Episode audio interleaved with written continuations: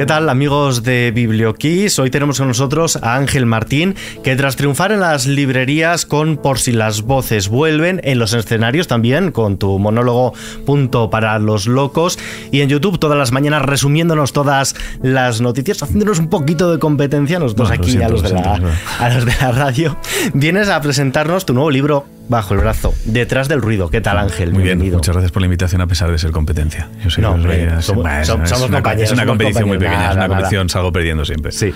¿Qué, no, hombre, ¿qué nos vamos a encontrar en este libro? Pues la, la, respuesta a una de las preguntas que más veces me hicieron después de por si las voces vuelven, que era, oye, pero ¿y cómo, cómo lo haces ahora para que no se repita lo que, lo que pasó?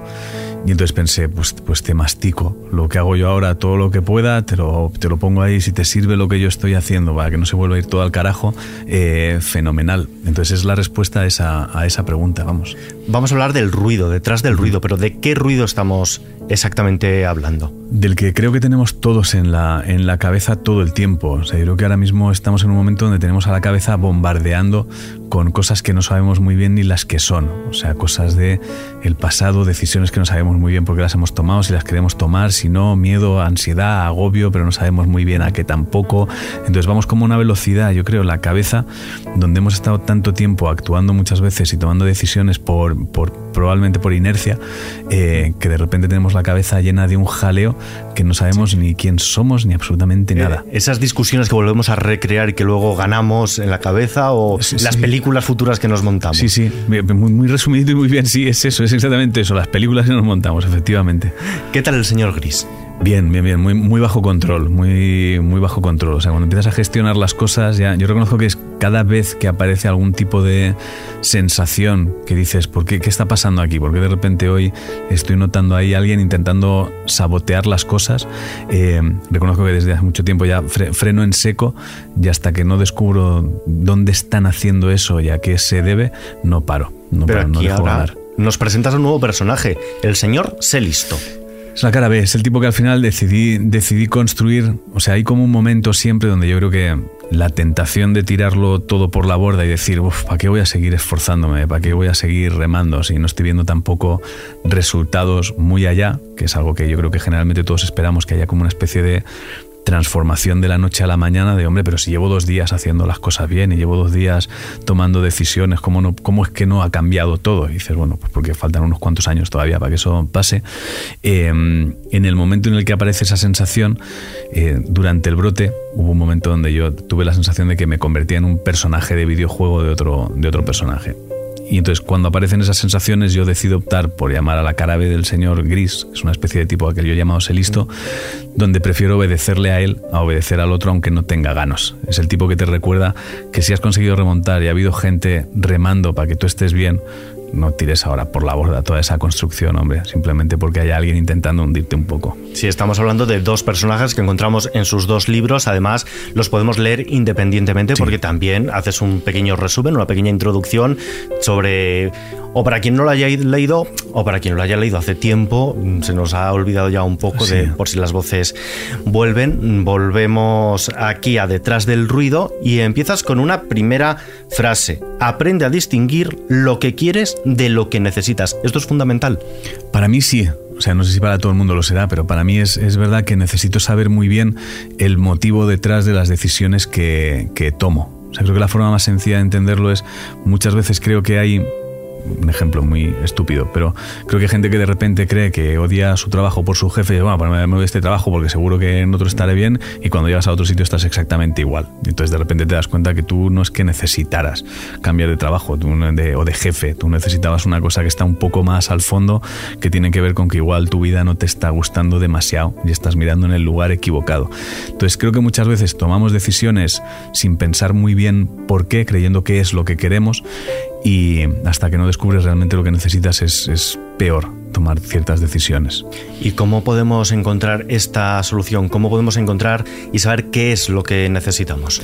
Bueno, yo, yo sé cómo hago yo ciertas cosas y yo reconozco que es que no, no dejo pasar una en mi cabeza. Entonces tengo, tengo que saber muy bien el motivo real detrás de las decisiones que tomo. Sea, no, ya, no, ya no actúo por impulso, ya no actúo por, por inercia. O sea, en cuanto noto que hay algo que tengo que modificar, cambiar o corregir, eh, dedico mucho tiempo a estar seguro del por qué detrás de esa decisión. Y entonces actúo en base a eso. No significa que no te equivoques, ¿eh? te equivocas exactamente igual, metes la pata y fallas, pero por lo menos sabes el por qué. Y entonces saber por qué fallaste eh, te permite corregirlo de cara a la siguiente, a la siguiente vez que actúas. Sí. Además, en este libro hablas del círculo de personas que rodea a una persona que sufre esta patología. Mm. Una vez sale del, del hospital. ¿Por qué muchas veces luego se ponen como protagonistas? Porque yo creo que, que, mucha gente necesita, necesita sentir que forma parte del pastel, que hay un trozo del pastel que es suyo. Entonces es como, bueno, tú has tenido una movida, pero ¿en qué, en qué grado me perjudica hasta mí? Y entonces yo quiero también mi, mi trocito de pobrecito yo. Yo creo que hay gente que, es, no, que no lo puede evitar. Ya está. Es, vale, la movida la has tenido tú, pero es que yo también lo que a mí ahora... Quiero casito. quiero casito. Quiero casito. Yo creo que hay mucha gente así. Y, ojo, no estoy, no estoy diciendo que el que a ti te pase algo no signifique que a la gente de tu entorno no le perjudique. O sea, le afecta y de repente tiene que cambiar su vida y tiene que ajustar probablemente la relación contigo para tratar de ayudarte.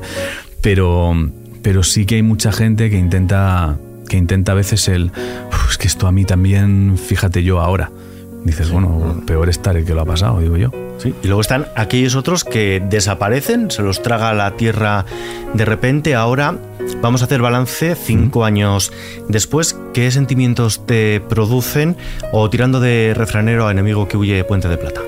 La verdad es que no les dedico ni un segundo de mi tiempo, o sea, no decidí centrarme en los que sí estaban. Es que de repente te das cuenta de que dedicarle tiempo a gente que no está, ¿qué sentido tiene eso? O sea, ¿qué más da?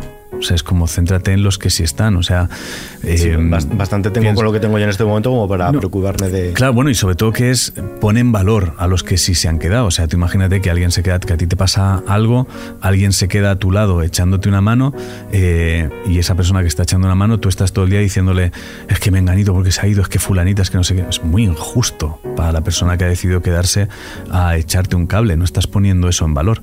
Entonces, me parece me parece mal que tengan ningún tipo de, tiempo. Pues mira, si te parece, hacemos una cosa, vamos a pasar nosotros también de ellos y abordar otros, otros asuntos. Cinco años, decimos, después de, ese brote que, que tuviste. En este periodo de tiempo, ¿cuál es la pregunta que más te han hecho? ¿Cuál es la que más detestas? ¿Y cuál es la que estás esperando todavía que te hagan? No, que, esté esperando que me hagan no hay ninguna, porque además yo soy muy de forzar, ¿eh? en, cuanto, en cuanto tengo la sensación de que me apetece responder algo, fuerzo para tener la respuesta, no paro, soy, soy muy cabezón, soy muy cabezón en eso, entonces en ese sentido estoy, estoy cubierto. La que más veces me han hecho probablemente es, pero entonces se puede remontar y estar bien. Esa es probablemente la pregunta que más veces me han hecho. Pero entonces, ¿se puede remontar y estar bien? Y la respuesta es sí, claro, por supuesto que se puede remontar y estar bien, por supuestísimo. Hay muchísima gente que lo ha hecho. Y la que más detesto, esa es buena, ¿eh? No sé, ¿qué es lo que más detesto? Probablemente... Eh, no, es una, no es una pregunta, pero sí es un comentario que, que, escucho muchas veces a gente precisamente que tiene que acompañar a gente que ha pasado por un proceso complicado. Eh, a veces algunas firmas viene alguien acompañando a alguien que está en un momento complicado y entonces cuando le preguntas a él o ella cómo, eh, cómo, estás, qué tal estás, el acompañante responde, está mal, tiene que entender además que lo suyo es para siempre ya, que va a estar mal siempre. Eso es lo que más detesto, esa frase. O sea, el que contesta por otro diciendo va a estar mal siempre. Sí, además es algo que encontramos también en, estas páginas. ¿Y cómo, cómo respondes? ¿Cómo reaccionas en ese momento? Eh, bueno, yo soy muy claro y es, supongo que algo te nacerá para... Sí, sí, sí, es como pues guay, o sea, hago una, broma en ese momento mm. que es pues fenomenal, fenomenal, ¿no? O sea, yo miro a la persona que está mal y digo, pues fenomenal, ¿no? Ya sabiendo que vas a estar mal siempre, pues estupendo, ¿no? Guay. Frases, mm. frases, oye, en frases que ayudan la persona que te acompaña. O sea, tratas de hacer una broma para minimizar eso, pero, pero reconozco que me gustaría coger aparte a la persona y decirle, ¿qué haces? ¿Qué, ¿Qué haces? ¿Qué estás haciendo? O sea, alguien que tienes ahora mismo con el cerebro roto, estás decidiendo sembrar en su cabeza la semilla de vas a estar mal siempre. O sea, ¿te has parado a pensar en la estupidez que estás haciendo o no? Eh, además, los profesionales de la salud mental os acompañan a los pacientes pero ¿consideras que no tanto las personas que los rodean, que también necesitarían su parte de, refuerzo para evitar situaciones como esta que acabas de comentar? Bueno, hay, algo que, creo que olvidamos a veces y es que eh, hablamos muchas veces de la gente que acompaña como si fuera gente que no sabe lo que es estar mal. Y también lo saben. Entonces, la gente que acompaña, o sea, muchas veces... Eh, olvidamos que tú ya estás aprendiendo cosas. Cuando tú has estado mal, sabes las cosas que no te ayudan y las cosas que sí te ayudan. Ya lo sabes. No necesitas un profesional que te diga lo que no te está ayudando. Ya lo estás viviendo. O sea, sabes muy bien qué cosas te ayudan y qué cosas no te ayudan. Entonces, si de repente yo ahora estoy bien, ya sé lo que me ayudaba y lo que no me ayudaba, y cuando veo que tú estás mal, empiezo a hacer las cosas que sé que no me ayudaban, ¿por qué estás haciendo eso? ¿Es que eres tonto? ¿Qué te pasa? O sea, no eres capaz de ponerte en aquel lugar, recordar lo que no te ayudaba y hacer solo lo que te ayudaba. Entonces, hay veces que es pues, tener un profesional que te, que te dé pistas, claro, cuantas más herramientas puedas tener, obviamente mejor, pero muchas veces se aplica también el sentido común. Sí, además, por tu propia experiencia personal en este viaje, podemos decir eh, ¿Eres escéptico frente a los psicólogos? ¿A ti personalmente? No, no, no, para nada, ¿eh? No, no, no. Yo, yo tuve una experiencia muy mala con uno, pero sé que hay psicólogos muy buenos y luego hemos estado bromeando. Lo que pasa es que yo no, yo no volví a un psicólogo, o sea, no volví porque de repente a mí eso me sucedió en el momento más terrible y entonces la simple idea de la posibilidad de volver a encontrarme con un psicólogo que me hiciera pasar lo que me había hecho pasar aquel tipo me parecía aterradora. Entonces decidí que no iba a volver a buscar. Pero obviamente si das con un psicólogo bueno, es una herramienta súper poderosa, si te puede echar un cable, claro sí, sí, pero no, no estoy en absoluto en contra que va. Pero te iba a preguntar sobre tu opinión sobre estos coaches. Yo, ¿sabes, ¿Sabes lo que me pasa? Que es, si algo te ayuda de verdad, ¿qué tiene de malo? Esa, es mi gran duda. es tu mantra por así decirlo. Bueno, no, hasta ahora no, pero igual me hago una camiseta con eso. Ahora que lo has dicho, igual me, pues hago, una, camiseta. cuando lo registres, un, porcentaje. Hombre, no, no, vamos al 60-40 y el 60 es tuyo, créeme. La idea ah, ha sido tuya. Yo me encargo de la fabricación textil y ya está. Em, o sea, si, si algo te. O sea, habrá gente, imagino que será eh, una estafadora y ya está, punto. Pero yo estoy muy a favor de, de si a ti algo te ayuda o crees que te puede echar un cable, prueba, pruébalo. O sea, descúbrelo, descubre qué hay ahí, o sea, a ver qué hay. Vamos a hablar un poquito también de la relación con el móvil, porque hablas también de que, claro, tenemos ahora todo el ocio en nuestras manos. ¿Aburrirse también es importante y sano? Eh, a mí me gustaría saber aburrirme, ¿eh? no te voy a engañar, me, me, gustaría. Creo que, hombre, no sé si aburrirse, pero, pero aprender a que no todo el tiempo hay que estar haciendo algo sí que sería sano, creo. O sea, ese agobio de, tener la sensación de que siempre tienes que estar haciendo algo productivo, eh, no creo que sea inteligente. No, no creo que sea muy bueno. Entonces, sí que tenemos la sensación, puede que tengamos la sensación de eh, necesito siempre estar haciendo algo.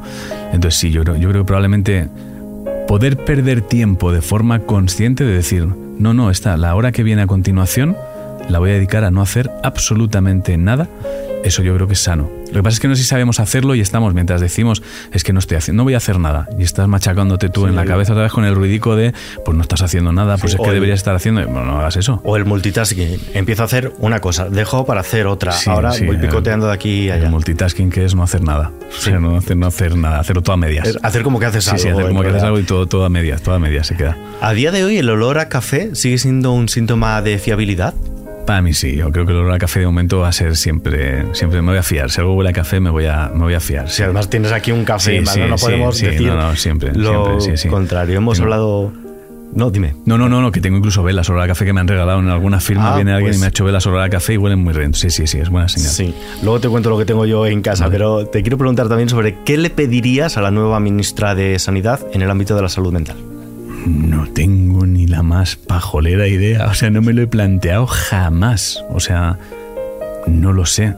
O sea, no lo sé. imagino que lo que habría que hacer es escuchar a los que se dedican a eso de forma profesional y decir, oye, si aquí están diciendo que falta esto, pues digo yo que faltará esto, ¿no? O sea, habría que escuchar a los profesionales, claro. Estamos en unas fechas un poco complicadas para mucha gente, vísperas de comidas, cenas de Navidad. Mucha gente lo que quiere en realidad ante estos compromisos es echar a correr en dirección contraria. ¿Cómo lo gestionamos o cómo lo gestionarías tú? Echando a correr en dirección contraria. es, que es, que creo que es, que creo que muchas veces uno de los grandes problemas es que hacemos lo contrario de lo que nos apetece hacer simplemente por no enfrentarnos a un momento de incomodidad pero es que enfrentarse a ese momento de incomodidad va a hacer que el resto de cosas sean mucho más fluidas. Entonces, creo que tienes que empezar a ser un poco honesto contigo y con los tuyos. Y si a ti de repente no te apetece ese evento que se está montando porque la mayoría de gente pues no te apetece estar ahí, pues es que tienes que hacer la llamada y decir, no me apetece estar ahí el, primer año vas a ser la comidilla de la Navidad, todo el mundo va a hablar de ti porque no has sido, porque no has sido no sé qué, pero, al, pero vamos, que a las dos horas estarán cantando villancicos exactamente igual y dará lo mismo y tú estarás bien. O tú te quedarás todo el, toda la Navidad pensando en debería haber ido y no sé qué, pero al segundo año es más llevadero. Entonces yo creo que todo lo que el cuerpo te pida es mejor hacerle caso cuanto antes. ¿Qué feedback estás recibiendo con este nuevo libro, con Detrás del Ruido? Pues es que cuando estamos hablando yo lleva muy poquito en la calle. Estamos hablando que lleva solo un día ahora mientras, mientras hablamos. Entonces he recibido muy, muy pocos mensajes, pero es gracioso porque los que he ido recibiendo eh, han sido gente con páginas subrayadas y diciendo me sirve. Pues si te interesa que sepas que me, que me sirve, que me sirve. Entonces eso es lo que de momento estoy recibiendo. Pero claro, llevamos, nada, yo creo que llevamos 36 horas a lo mejor. ¿Y por qué no lo vendes junto a un subrayador? Eh, o sea, ahora mismo es probable que haya alguien en la editorial diciendo, ojo, ojo que hay idea, que ya has sacado las camisetas y el subrayador. Tú estás haciendo dinero en cada programa, ¿eh? No te estás dando cuenta, estás lanzando ideas. Yo lanzo ideas para el pack conjunto de los dos libros, ya con el, el pack, sí, el, pack de los dos libros. El pack de los dos libros deberíamos haber metido un subrayador, es cierto. ¿Y ahí tercero en mente? No, no, no, pero tampoco había un segundo en mente, ¿eh? o sea que ya no me fío de mí en ese sentido. ¿Y qué es lo que te animó a sacar este segundo libro? Responder a esa, a esa pregunta de, oye, ¿cómo, ¿cómo lo haces para que no se vuelva a caer todo otra vez? O sea, esa pregunta que, que se repetía una y otra vez después de por si las voces vuelven, fue lo que me hizo, lo que me hizo pensar, pues te, voy a contar cómo lo hago yo para que no se vuelva a ir todo al, carajo, sobre todo porque bueno, pues ha, pasado mucho tiempo, entonces si no se ha vuelto a caer, imagino que algo debo estar haciendo bien. Entonces te cuento todo lo que yo he ido haciendo desde que esto pasó, por si te sirve, pues ahí, ahí lo tienes. Además, después de por si las voces vuelven, surgió ese spin-off, podemos decir, en forma de monólogo. Eh, punto para los locos. ¿Qué tal está yendo? Muy bien, muy, muy bien. O sea, agotamos todas las ciudades, o sea, las, las poquitas ciudades que quedan ya en lo que queda de año está agotado. Eh, el Withing también lo, también lo llenamos, que era como la gran, la gran apuesta de este año. Y, entonces hace unos meses decidimos, como se había quedado mucha gente fuera y había gente que tenía ganas de verlo, eh, decidimos ampliar la gira a 2024. Entonces haremos 2024 gira y luego ya chaparemos. O sea, no ese, espectáculo ya está, terminará.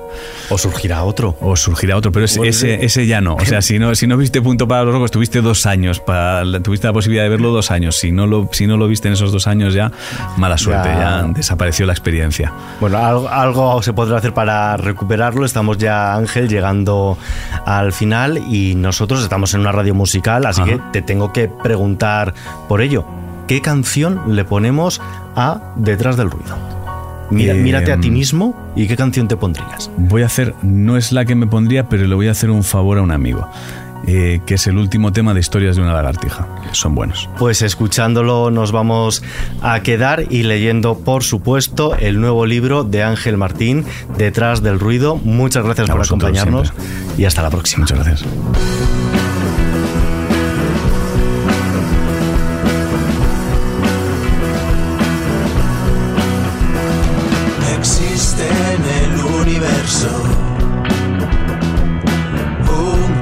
Extraño lugar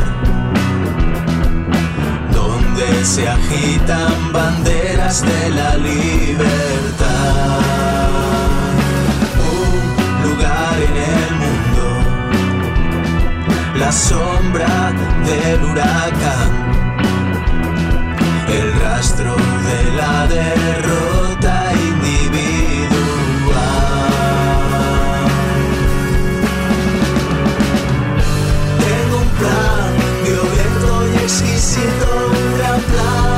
inocencia y salvajes criaturas, sé muy bien que no dura el valor.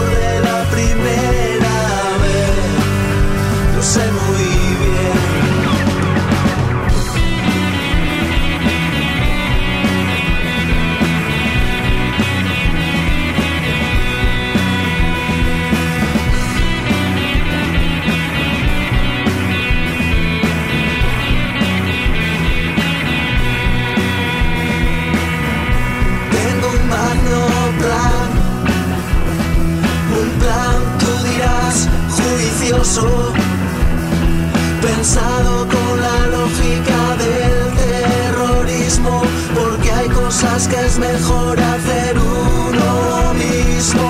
Tengo un nuevo plan, un plan profundamente religioso. Vivir con el amor de celestiales esferas, rezando